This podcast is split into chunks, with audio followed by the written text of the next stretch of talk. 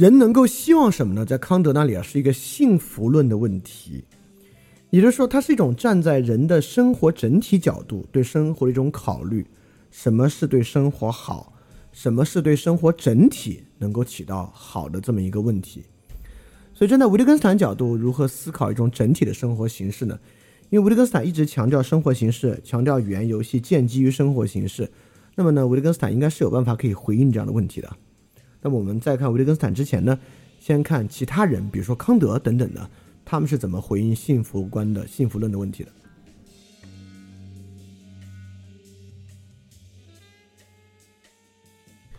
那比如在修魔看来啊，你们那些什么关于幸福的什么观念啊，都已经是那个没有效力的东西了。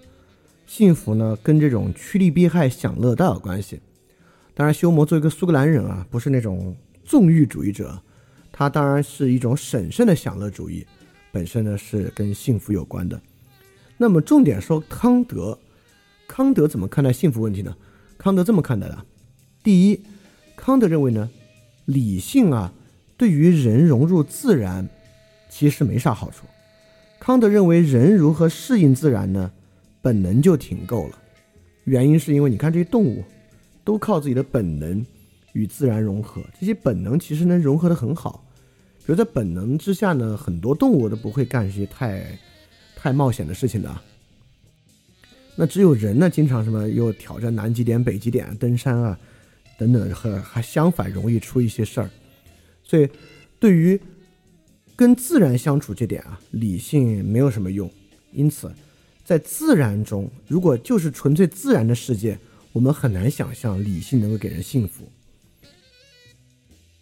第二，在人际中呢，康德也认为这个理性看上去不能给人幸福，因为理性在人际之中呢，导向很多计算、竞争，就是我们今天面临的处境。康德当然也知道，因此在这个情况之下呢，面对一个有人的社会，似乎这玩意儿也不能让人幸福。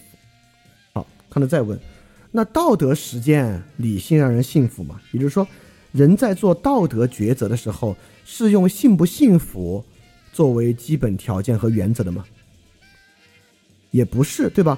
好多时候你撒谎对你有利，你讲实话反而对你的生活生存环境有害，你诚实对你的整体生存处境有害，但你依然要这么去做。所以康德就是说，这个道德实践啊是纯粹实践理性的，它也不以人的幸福为前提，就是你并不考虑幸福，道德实践本身就是回报，不需要以幸福作为回报，因此理性。不管对于自然，对于人的社会，对于道德实践，都不能保证幸福。好，这就落到那个问题了。那人能希望什么呢？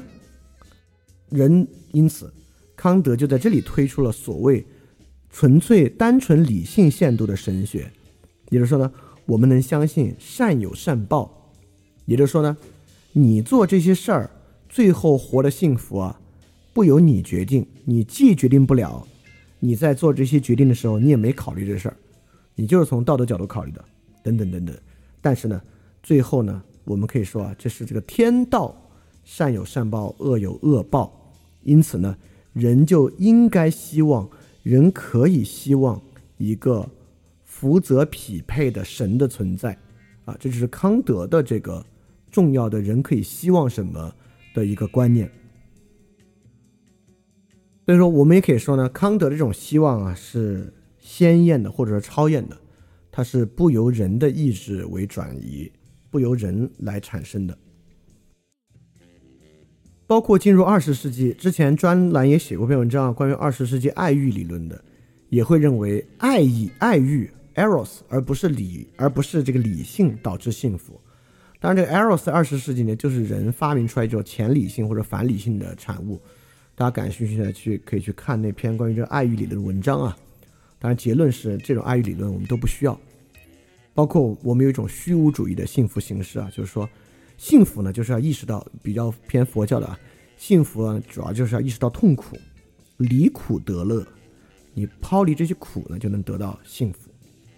你看，所有这些幸福论或者所有这些关于人能够希望什么的理论。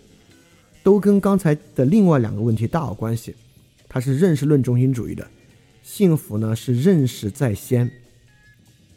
所谓康德的纯粹理性限度的神学，就是你先认识到理性在自然中不能导致幸福，理性在社会中不能导致幸福，理性的道德实践并不考虑幸福，在这一系列的基础之上推出福泽匹配的神。修魔也是，你是对于观念的暧昧性得到认识，才去追求神圣的享乐主义，包括爱欲。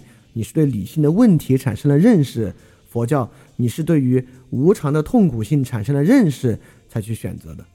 所有这些人应该希望什么呢？都是认识在先。你可能也会想啊，这个希望可不是认识在先吗？因为希望是一个意识活动啊，对吧？希望是一个想出来的事儿啊，又不是一做出来的事儿。所以，希望当然是认识在先的，是先有理论或者先有想法，先有欲求，再有希望。那如果说人应该希望，可以希望，那自然呢是有这个理论理性在背后推动的。所以说，希望是指对于未发生之事的某种人的认识吗？当然不是啊，在哲学研究里面，维特根斯坦。如果大家记得在在五百多节，维特根斯坦花了很大的篇幅在论证，在讲啊，不是论证，没有论证，在讲这个预期和希望这回事儿。他说啊，就其语法而言，预期是一种状态，有时候像持有某种看法，有时候像希望某件事儿，有时候像知道某件事儿，有时候呢也像能做某件事儿。在五百七十四节，他说一个命题。从而在另一个意义上的一个思想，可以是信念、希望、预期等等的一种表达。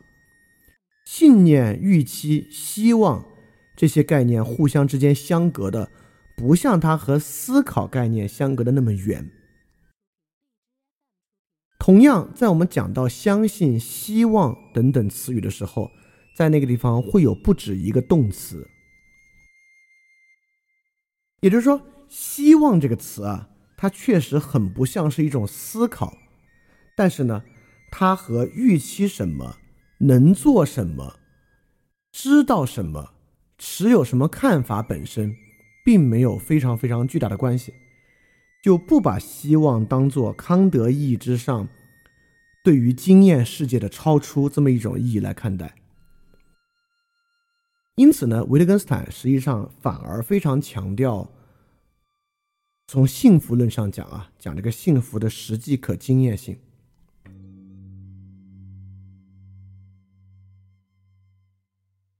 就像维特根斯坦在另外一本文、另外、另外一篇文章里面讲到信仰啊，他说，基督教不是一个学说，我是说，不是关于人的灵魂曾经经历过什么和将要经历什么的一种理论，而是对人生活中实际发生的事情的描述，因此啊。承认人有原罪是一个实际发生的事儿，人在世间绝望以及通过信仰获得救赎，也是这样一件实际发生的事情。因此，这话什么意思呢？这话是说啊，假设人有原罪这个事儿，你问你一个信徒，你说你你你相信人有原罪吗？他说我相信啊。为什么相信呢？如果这个人的回答是，因为圣经上那么写的呀。因为我们的始祖亚当夏娃偷吃了禁果，然后获得了一种罪性，罪性呢通过他们繁衍后代传到我们的身上，因此我有原罪。在维特根斯坦看来啊，这种信仰、信念和希望，就是一种理论和一种学说。而比如说，你认为我是怎么体悟到这个人有原罪的呢？比如我以前讲过的，我读这个陀思妥耶夫斯基的《罪与罚》，对于里面这个人对自己罪性的感受啊，简直有，呃，就是与生俱来的一种共鸣。读完之后，久久无法脱出。因此呢，我相信人有原罪。OK，这个呢，就是对生活中实际发生事情的描述。或者你有个实际的罪性，比如说你酗酒，久久不能逃脱，就是你发现这个酗酒啊，真是一个太难克服的问题的。因此，你认为恐怕人是有原罪的吧？你会发现一种本源性的你在痛苦之中要去酗酒的一种欲望，等等等等这样的事情啊。因此，你会发现刚才那套解释，就是圣经上说的亚当夏王这样那样这样那样。这不是一个可以和其他人产生实际交往、能够产生实际理解的一种语言，这是一个就是由自己概念构成的一个封闭系统嘛。所以在维特根斯坦看来啊，你对于幸福的观念、信念、语言和你自己的生活形式产生一种融贯性，这个融贯性呢，就会让人可以相信什么变成一种实际可经验的东西。就像在三百二十五节，我就跟他说啊，我们各种各样的信心有没有理由？你把什么当做理由，就显示出一个人怎样思想、怎样生活。也就是说，一个人把人有原罪，什么是人有原罪的理由和缘由？一个人怎么说，就显示出他怎样思想、怎样生活。如果一个人像开始那样说，就引述教条。就说明这个人过的是一种教条主义的生活，这也是一类经验。所以，这种真正可相信的事情啊，像康德那个方法呢，维特根斯坦很可能就很大程度上不能认可，因为他就缺乏从信念到语言到生活形式上的某种融贯性。这个融贯性怎么理解呢？我引维特根斯坦另外一句话，能获得比较好的理解。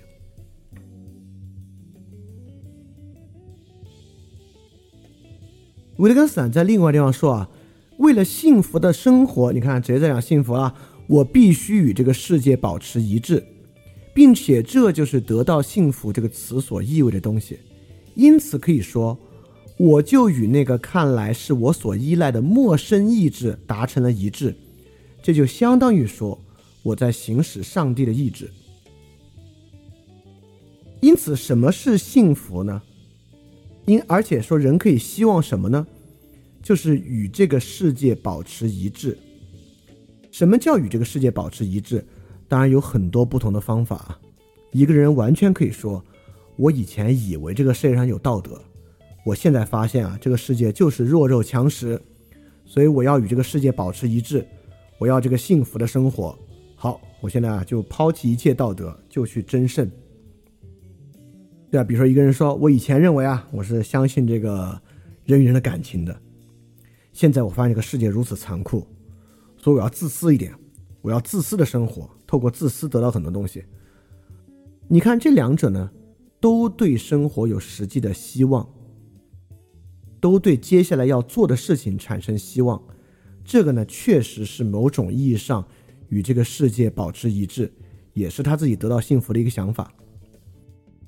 我不是说这两者对啊，但是呢，是从这两者之中，我至少会说这两者的想法很不对，但是呢，还都挺脚踏实地的。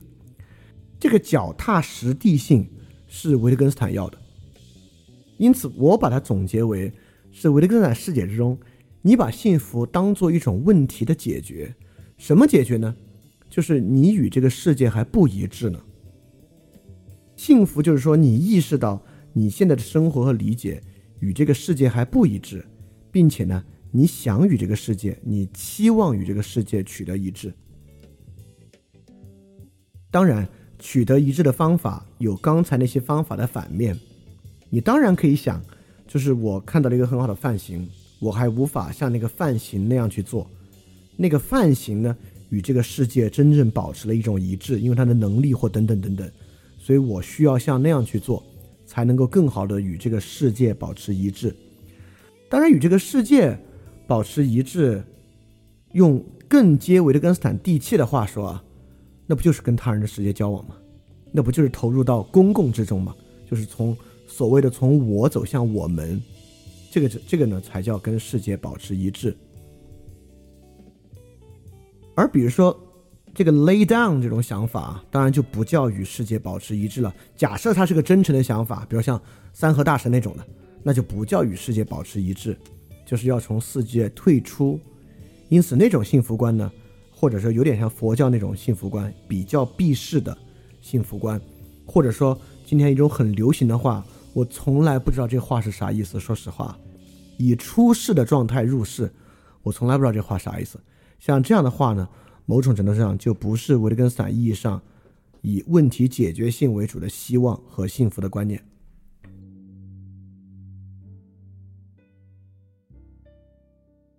因此，在维特根斯坦看来啊，人可以希望什么，这个希望只能以第一人称表达。什么意思啊？也就是说，一个人的具体希望是建立在他自己如何现在与世界不一致。当然。也就是与他人和他所存在的生存环境不一致的时候所产生的一个具体方向。因此，维特根斯坦一直认为啊，这个伦理学是不可能由理论来教的。我们不可能产生伦理学理论，就是因为不同人跟世界不一致的处境，受他自己的环境影响都不一样。因此，希望，希望当然是个重要的幸福论和伦理学的话题。幸福论和伦理学只可能有很相当范导性的。泛泛而谈的东西，或者呢，就是因材施教的一种指引，很难取得某种理论。因此，可希望的，我们回到那个问题：人可以希望什么呢？那人可以希望的都是一些非常具体的改善。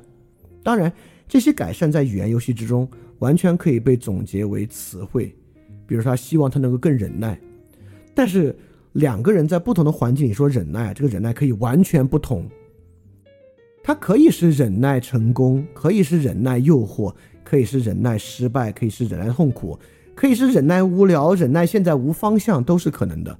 这些忍耐是完全不同的，各自不同的忍耐背后所需要的禀赋和能力啊，等等等等，当然也完全不尽相同。这就是维特根斯坦对于人可以希望什么的观念。因此，这种观念呢，并不是一种建立在认识论中心主义。幸福要认识在先，再去做的一个事儿。维特根斯坦呢强调幸福论对于问题的解决性，在问题中和实际可经验性这么一点。关于实际可经验这点啊，呃，我我觉得有两个饭店做过的东西会让你产生对这个问题更多的认识。一个呢，当然就是这个最近的那个跟探月学院做的维氏语文课，维氏语文课的第七课。讲信念问题，其中有很大的篇幅在讲信念的可经验性，在那里有很大一部分。第二部分呢，就是之前的 FST 的节目，FST 的节目叫做 From Circular to Divine，它要的就是世俗性和就信仰问题的世俗性和可经验性，在那里面呢也能找到很多，就是如何把这些问题和可经验的生活产生联系，以及那个问题是个讨那那个节目是个讨论的节目。所以能听到很多人是如何从他们第一人称的角度来表达信仰问题的，所以这两个东西对于希望的可经验性和问题性会有比较好的关联。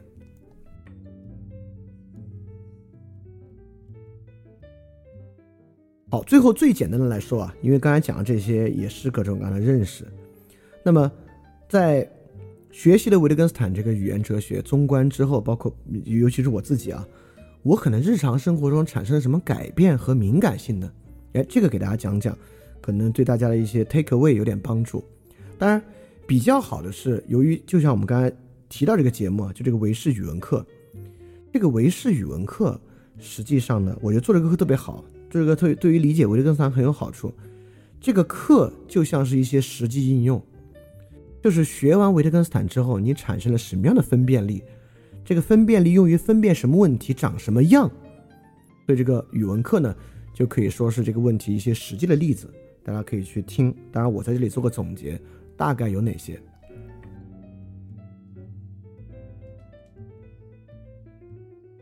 这些基本上呢，也成为我生活中实际沉淀下来的一些习惯了。比如说，论论理中很容易产生的一些本体想象，啊，例如，啊，我们。就例如啊，讲到什么民族，我们就开始论证有一种民族性啊，这就是已经把它本体化了。我们讲这个，比如说我经常举的例子啊，我们讲这个你自尊心太强了，因此人的自尊水平啊，就这种本体想象，呃，越来越敏感。一遇到这种说法呢，就能够意识到这个说法已经在使用本体想象的方式，那很可能根本不是这个语用的实际意义。第二呢，就刚才说的个体经验问题的纯理论化，学习理论。如何构造习惯？如何构造幸福？比如跑马拉松可以怎么样？扔掉家具、断舍离就可以怎么怎么样？不可能，对吧？刚才我已经看到了，不光幸福问题是第一人称的，很多直接经验的问题都是第一人称的，因此不可能有放之四海而皆准的跟人的行为相关的理论、学习理论、幸福理论、习惯理论都不可能。所以说，一些经验问题的纯粹还原和理论化，啊，我现在看到呢就会有很大的这个分辨力。呃，比如说，呃，这个探案语文课的第二节就讲了学习理论的分辨，就跟这个高度相关。当然，讲的最多的啊，就是人的内在结构构筑的理论、心理学啊，等等等等的。当然，不是说反对一切心理的分析，不是弗洛伊德式的啊。就比如说非常经验性的心理分析，比如有人做不管做婚姻咨询或怎么样，里面当然会涉及一大套心理学和意向词汇。我从从来没有反对这些，反对的呢是把这个人的内在像一个黑匣子一样，开始构建出这个黑匣子复杂的内部结构这样的理论，啊，一旦遇到这种理论，比如把这人的认知像计算机一样搞出来这些理论呢，你就会产生这个分辨力。第四个呢是与这个希望相关的，就是有两种最典型的糟糕的希望方向，就是宿命论与纯心理主义的。就宿命论呢，就一切都是命运，一切都是神的安排等等的。纯心理主义呢，就很像，呃，可能佛教、道教那种啊，你心诚不诚，心诚则灵啊等等这种纯心理主义，导致他完全与经验世界脱离的这种方法啊，包括像《秘密》这种书啊，你就不会再对这种理论和倾向产生呃，就会有很明显的分辨力。呃。接下来这个很多，就是经常你看论理中啊，有这种逻辑性质的分类，比如说有有很多典型分类啊，比如我之前看到一个，比如说，呃，我们分辨焦虑和内疚，焦虑呢是对未来的情绪，内疚呢是对过去的情绪，包括我我也看好像分析过，这个焦虑和这个抑郁对吧？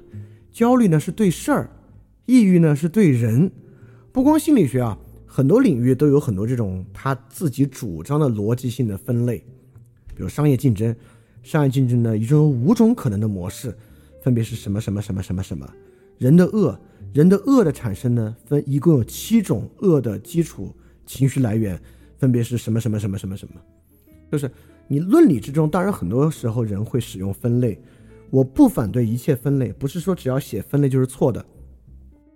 但写分类这个人需要有非常十足的领悟，就这个分类呢是那个马克思韦伯意义上的 ideal type，就理念类型，它是用来阐述的，它不具备有本体论特征。就是说，这个分类不是说这么分是基于它自己内部逻辑和实存性质的差异，它就是我拿来来为了论述的方便或者产生一个指导性的方向的一个分类。意思是说，它可以这样分，它也可以不这样分。这些分类之间呢，彼此也没有那么明确的界限，它就是一个指导性的东西而已。这样的分类是 OK 的。但今天很多分类呢，都其实认为会有这种一定的本体论的成分。那这种分类呢，一般都会能够得到警惕。包括还有比较简单，就是很轻易的本质本质论和规律啊，呃，人的本性是啊，事儿的本性是啊，这个社会的本性是啊，国际政治的本质是啊。金融的本质是啊，比特币的本质是啊，等等等等，这种简单的还原论和本质规律啊，你当然都能够产生分辨。你看这个分辨，我我多插一句啊，这个分辨也有很多层。如果你知道一体本质，你说是错的，那很抱歉，你的这个认识的深度呢，很可能也就是对维特根斯坦的教条运用。只有你像最开始啊，我们分辨那个层次，你能说出这话问题在哪儿？以及怎么着，他就可以避免这个问题的时候，啊，你才真正获得这种分辨力啊。包括还有一种呢，就是你能够对论理中的图像化隐喻产生特别好的分辨力。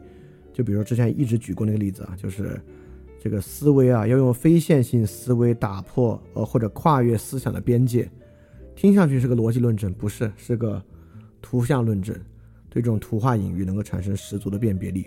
这个在那个语文课节目里面也比较多。当然，最简单的就是最简单最简单，就识别同语反复啊、语言空转啊等等等等，就是这些。所以说，呃，这些东西不仅出现在我读的时候，也出现在我想我写的时候。那我自己写文章的时候呢，因为由由于你以前的阅读和以前的教育嘛，很多东西都根深蒂固的，你忍不住也会像这样去说，这样去写。这种时候呢，我不敢说我能够完全抵制啊，很多时候呢也会产生。像我平时写文章，经常就会觉得，哎呦，这段这个写法其实是有问题的，就像维特根斯坦站在我背后一样啊，我就把它换个写法，换一个更可经验性的写法。比如我会认为，哎，我这句话也就是三句空话。对，你看我应该最近的文章里都会有啊，我会写，如果像以上这样说呢，其实也就是空话，因此我们需要实际的例子，然后我往下写。之所以有这样的话，就是因为有维特根斯坦在前，有维特根斯坦的学习在前。所以说，以上这些呢，是你学完维特根斯坦之后啊，就是我感觉能够产生的一些，呃，说的直白点，产生的一些技能性的方向。你可能就像点了一些技能树一样，会产生一些这样的技能和这样的语言的分辨力和敏感。这些呢，当然对于阅读、写作、表达都是很有帮助、很有帮助的事情。好，希望这个是靠熟练的，希望大家也可以逐渐熟、逐渐去熟练。OK，那今天要讲的部分就是这些。哇，也超时蛮严重。那我们来看看大家有没有什么问题要问。今天如果问题多的话，可以稍微多回答一点，因为这毕竟是总结节目嘛。大家呢也可以不限于今天所讲的内容，就关于维特根斯坦的都可以问。好，我们开始看看有没有什么问题啊？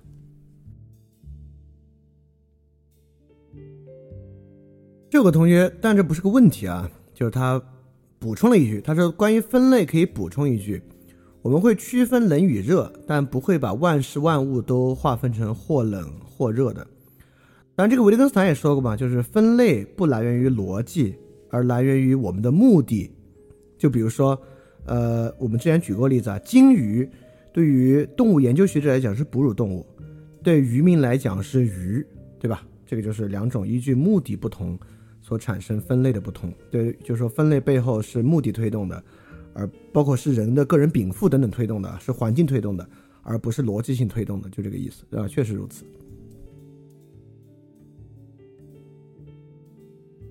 好，这个问题蛮有意思啊。说为什么要获得幸福，必须和世界保持一致？这里幸福和世界怎么定义呢？和世界保持一致和随大流有什么区别呢？哎，这里先说一个问题啊，随大流何尝不是一种获得幸福的方式呢？刚才我们举和世界保持一致啊，就举过这个，呃，跟社会生物学就是丛林社会保持一致的方法。随大流当然就是一种和世界保持一致的方法，而很多人为什么讲要随大流呢？也就是说，他能够意识到他自己的想法和自己的期望和大流是不一样的。因为如果他自己的想法和大流完全一致，就没有随大流的问题了。随大流呢，就是说我为了这个大流而放弃，不不是刘慈欣那个大流啊，为了大流去放去放弃我自己的想法。因此呢，这个就就叫和世界保持一致。那么，为什么这些人要随大流呢？当然有各种各样的原因，导致一个人会选择一个随大流的生活。比如说，不随大流会产生很多的麻烦啊，大多数是因为不随大流带来更高的成本，或不随大流带来的恐惧。也就是说，不随大流的生活无法获得其他人的承认。大流的那个语言游戏是一个过于强烈的语言游戏，所以获得幸福为什么必须要和世界保持一致？为什么在维特根斯坦看来啊，为了幸福生活必须与世界保持一致？这是得到幸福所意味的，这不就是幸福本身的可经验性吗？也就是说，维特根斯坦不相信，或者维特根斯坦不接受。或者我们换个方法说，维特根斯坦接受孔颜之乐，比如说我也接受孔颜之乐，但孔颜之乐依然是某种程度的与世界保持一致。那孔颜得认识，而且你过那种生活也得不被外界打扰，才有那种亲近的心态。你这是在孔颜来讲，亲近是结果，亲近本身不是目的。因此，幸福必须基于可经验的要素，而不是一种内在的随意性。这是维特根斯坦非常非常重要的观点，也是我特别认可的观点。就幸福没有一种心灵的随意性，幸福必须基于一些可经验的要素才能够实现，而这个可经验的要素呢，就是以各式各样的方式与世界保持一致。与世界保持什么样的一致？这点啊，这话说的挺大的，但你就是可以理解为某种可经验性，或者某种在他人中的性质，不是我自己吾欲人斯人至矣，而是如何与他人保持某种。沟通上的一致性，这就是跟世界一致的一个方式。比如说，我们拿范儿电台举例子啊，做范儿电台这个人要幸福的生活，就必须与他所认识到的这个世界的善和好的方向保持一致，而这个一致不是他躺在家里做梦可以向他自己证明能达到的。而必须是在这个世界中实践，与那个他所依赖的陌生意志达成的某种一致性，这种实践的结果，这是一种实践结果，而不是一种内心的狂想，才能让他得到幸福。因此，他必须通过不断的实践、调整等等等等，来和这个世界保持一致。这个呢，就叫和世界保持一致。好，这另外同学问的问题啊，还是跟世界一致的问题。与世界一致那里，世界复杂不同，要与哪个一致呢？当然是与你现在玩的语言游戏保持一致。你的视野越开阔，综观越强烈，你玩的远。我们刚才说过啊，这个综观不是说五选一，不是说你弄五个随机选一个。综观之中，你自会发生那个更深的一致，与人的秩序更接近的那个一致。因此。世界复杂不同于哪个一致呢？你把世界看得越简单，经验越少，体验的越简单，你那个一致性啊，可能就越糟糕。你你的综观越多，你看到的事情越多，视角越多，你找到那个一致，当然可能会难一点啊，但是很可能呢，会更接近生活的旨趣。啊，这个问题说。网络上戾气越来越重，论理需要的耐心呢越来越不足。举出构成外线，呃，也就是犯行啊，常常被他人的攻讦所带偏。而摆脱论理本身呢，是不是对于人们对于论理的可能性越来越不信了呢？嗯，这个问题我没有完全的理解，但我能够就这个问题往下说的一点点呢是。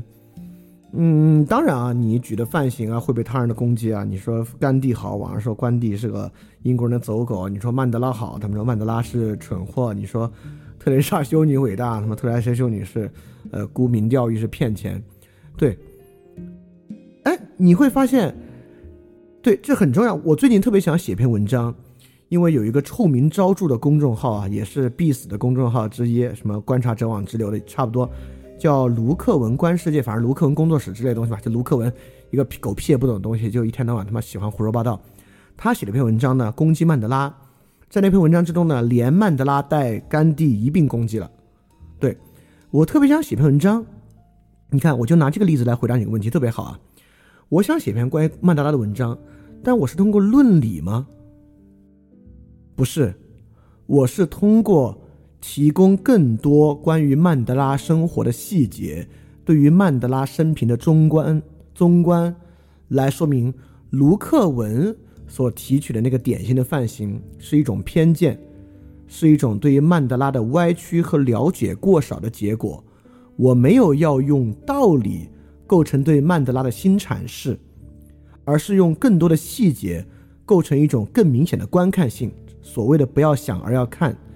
在我提供的更多的细节之中，发现卢克文所提供的那种偏见性是错误的。所以说，你你这个问题，我知道你你有点想说关于论理的不信任或者耐心的问题等等等等。我反而要说呢，可能还不到耐心或者信不信任的问题，而是一个具体方式的问题。我就想写这篇文章，来驳斥卢克文在文章里面去攻击曼德拉和甘地这个事情。这个问题啊，在维特根斯坦的语言之下，诗能够承担怎么样的功能？呃，在维特根斯坦语言之下呢，诗确实不能承担什么太重要的功能。我得说，因为认为读到一首诗，人生可以为之一变，还真的是一种特别，呃，这个浪漫主义的方法。但是诗是不是完全没用，只是带来一点点愉悦和快感呢？其实也不是。而且我认为，理解诗和理解一个音乐的主题很不像。它不像维特根斯坦说的，就很多时候理解语言和理解音乐的主题很像。理解诗呢，反而和理解这个音乐的主题不太像。我觉得诗可能会有一种作用吧。当然，诗有好多好多不同的诗了。我我只能想到，就是比如说博尔赫斯、博尔赫斯那种诗，可能会有一种作用。就诗确实很多时候能够帮助人达到一种综观，也就是说，诗能够帮助人把。两个没什么关系的事儿联系到一起，啊，这是其中的一个作用。诗当然还有另外一种作用呢，就诗的方式能够呈现出一种特别好的范型。因为我刚才呢还在绞尽脑汁想第一种诗的例子啊，就是怎么样把两个没有关系的事联系到一起的时候，我脑子里已经涌现出第二个范型了，就余秀华的诗，就余秀华的诗给出一个特别好的范型。就是一种卑微的生活的尊严在哪里？就一种卑微生活的尊严从何而来？啊，在余秀华的诗里面取得一个很好的范型。所以诗作为一种个人表达呢，它是一种非常富有个体性的表达，它是有强烈的第一人称表达。所以这种第一人称表达有时候确实能够构成很好的范型。如果是那个人，当然诗很多时候也会有一点情感共鸣了，会带来一些情感共鸣的作用。情感共鸣的作用，嗯，是一种什么样的语言游戏啊？当然，语言游游戏有各式各样的，那肯定不是一个理论性的语言游戏。它当然是有功能的，但你说它真的有多大的功能？我们在诗里完成沟通啊，等等等等的，当然不是不可能了。但是我确实认为，在今天啊，它是一个赫然啊，就诗歌在今天已经。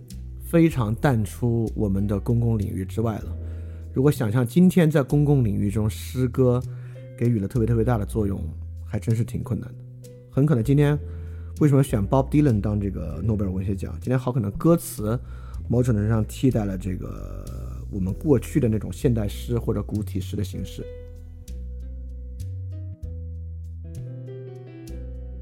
好，这里有个问题啊，在问陀思妥耶夫斯基的小说里面有范例。从而相信所谓原罪等等。那如果看待经文本身呢，是纯教条不可取的吗？当然不是了。那经文本身很多也是由一个一个故事构成的。就解经，比如说这个 Old Testament 中间是很多故事，New Testament 里面包括书信里面很多是教条，但是解经的方式依然是还原。比如这个是写给某某某教会的，那当时这个教会的事儿是什么什么呢？是你来理解这句教条，理解这句话本身的一个原则。比如说那个教条，那个这个教会为什么当时会发生异教的事件？这个异教事件跟刚跟当时时代的关系是什么？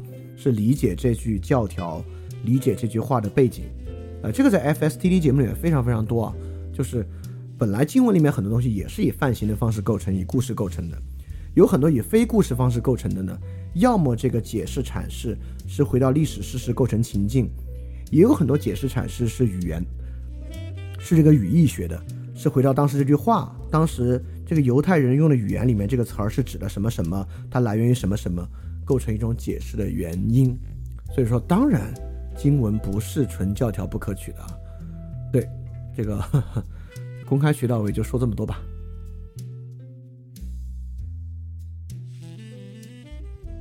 这个问题啊，说暗物质、暗能量、黑洞这些理论概念。用语言是不是无法言说了？因为本来就是推演想象出来的。不是啊，因为语言不是指物用来描绘那些实际存在对象的，就是恰恰这些东西是在语言概念系统里演绎出来的。它还恰恰就是，如果没有语言，我们是不可能能够想象、构成、构造这些概念的。这些概念就是在语言中构造出来的，而且这些语言的构造还就是靠主体想象的方式构造出来的。这三个东西啊，暗物质、暗能量、黑洞，都是主体想象。这个主体想象的来源有数学的东西，比如说质量算不对等啊，那个质量配不平啊。这有两种方式可以来解释这个质量不对的问题。一种方式就是那个东西是错的，第二种方式是主体想象一种我们还不知道、不存在的能量、物质、质量来构成它，对吧？所以这些东西如果没有语言，你都很难反向构成这个主体。这个主体本身呢，恰恰是语言的构造，它不是语言无法言说的，它是脱离了语言无法构成和言说的。这个问题啊，个问题我不知道该怎么回答。他说：“刚才讲判断哪一个视角更好的时候呢，是说在中观之下会有不同的范型，不同范型的家族类似之间来对比它的亲缘性和相似性。”他说：“如果有时候不同的视角不能找出 范型呢？嗯，这是一个 OK OK，我明白这个问题该怎么回答了。OK。”这是一个涉及维特根斯坦里面关于意义来源的问题，也就是说，在维特根斯坦的意义来源之中啊，意义不来源于逻辑性，就是我们之前说的，它不是推演，而是魔化。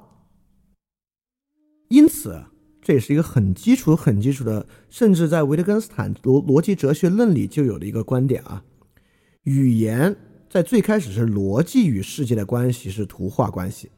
那么在后期的这个语言哲学之中呢，逻辑性退退出了，而变成语言游戏论。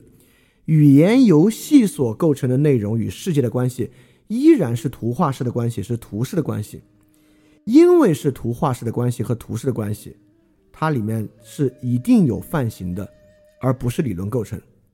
就是因为我们最后构成意义和构成理解，是以图画式的方式理解的，以图画式的方式理解呢。它中间一定就会有泛型，有时候是泛型，有时候是标签等等的，所以说这是设计对这个语言概念和语言系统本身的一个想法吧，是不可能没有泛型的。当然啊，当然啊，关于这个视角对比是个非常重要的问题。什么是新视角？什么是视角的对比？视角与视角高低之分是怎么回事儿？这个问题其实现在还没涉及，或者涉及的很少，只简单的涉及了一句。视角之间高低呢，根本在于啥呢？在于指去 the point of the game，但是这个还太少了。这个呢，是我们维特根斯坦还有一期，就是讲维特根斯坦哲学研究第二部分，整个那期呢就说这一个问题，因为第二部分里面确实有关于视角的非常重要的问题。我们也是从视角这个问题连到翻天二点零第三章《论语》的那个问题意识上去。好，我看问题大概就是这些啊。那我们之后如果有问题，在群里可以再讨论。那我们今天节目就到这里，非常非常感谢大家的时间啊！今天还是假期呢，大家放弃假期晚上的休息啊，这都十一点了，我们还在讨论这个问题，非常非常感谢大家啊。那我们今天这个节目再见，我们下期节目饭店二点零节目呢，就应该是维特根斯坦的饭店二点零第二章的最后一期节目了。我们下期节目就维特根斯坦画上句号，也勾连第三章讲《论语》。我们非常非常重要的问题意识，好，大家要记得敢于相信，然后观察者网、卢克文，什么什么，还有还有叫什么大浪淘沙等等公众号必须死！对，以后我要在最开始说这个问题啊。好，拜拜。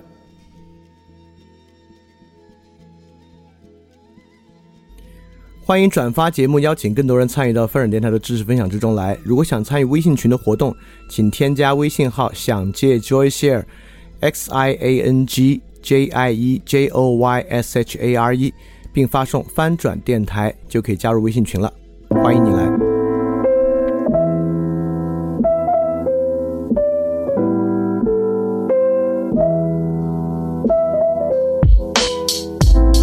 哟，形势急转直下，过去答应过的话全都下架，如临大敌，拳头比划。听着齐声夸赞让人害怕。，Yo，过去发生根本没法总结，却因历史翻开新的系列。我觉得不像他们口里说的那个基业，这里玩的全是不伦不类。真他妈感觉只能对后人惭愧，到这剩下的本领只有下跪。其实没被抓住什么软肋，连沉默都成了我们的敢作敢为。编个花都没差，变成发丢。称个八，全天下是一家球。叫他爸爸，旁人羡煞菜谱短发愁。思想检查资格来吧，真他妈是一流。我想叫醒在这的生活，它不算太差的灵魂，它没有太怕的，赶快起床。跟那些欲望太大的，脑子里道理太傻的，秀词就玩的太花的，下到战场，拿出时间真的道理，我们孜孜以求。知道这次灵魂斗争需要旷日持久，无畏不是我们的承诺，今后不再发愁。等到最后，我们一起放弃复仇。好，接下来换个方式，所以最好不要惹我四川话的人格，听到起。小娃儿些最好少上点儿网，尤其是些莫名堂的少往我这闯。小学生的骂人话根本不痛不痒，大人说话小崽儿最好听到起个人会去想。你们人再多，我走都不得作数，我不得给你们服务，就等你们走投无路。因为妻子的命运从来都是弃子，你们再板命都不可能成为他们的继子。反正我就当你们都是我的逆子，狗屁不通耍起嘴皮子，底是特别没得意思。我平时还有点闲情逸致，好多人都以为翻转电台是个好大的体质。我十项全能肯定不得失误，你们要等我的瑕疵，只能等到你们都迟暮。碰到翻转电台，算你今年命犯太岁，我的道理把你们一个二个全部都要得罪。所以还是回去把电台节目多听几遍，放下个人的成见，反正你的成见特别简单。然后好的东西开始呈现，以前伤你心的东西，现在帮你生活打开局面。我说你们是逆子，肯定就要对你们负责，把你们的丑灵魂拿起来精雕细刻。道理耐心，哪怕枉费口舌三寸不烂舌。等你醒悟痛改前非，做个相反的选择。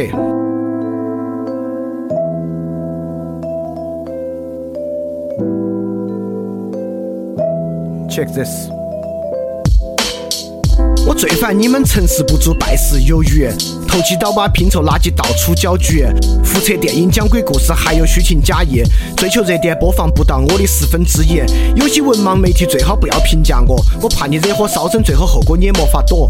反正我的世界深渊从来不在我，我不锤你，公益暗中帮我。你们要想票儿赚够我不得管，但你们还想搬弄是非事不过三。回去守好你的一亩三分地，重要的公共话题你们最好不要出来参与。一天到晚资本主义批判的爽，又还想专营拿个苹果的奖，票子面子里子一举三得你在做梦，要的太多了，结果效果只有个碰。我的东西一百年之后还有人听，你的节目一个月后肯定无人问津。上面的内容最好不要对号入座，我怕你生意遭不住去病床久卧。不过你做的事情也是舍本逐末，基本是助纣为虐，粉饰太平。我早就看懂了你的骨气基本等于零。哪天央视搞博客大赛，你肯定第一个报名。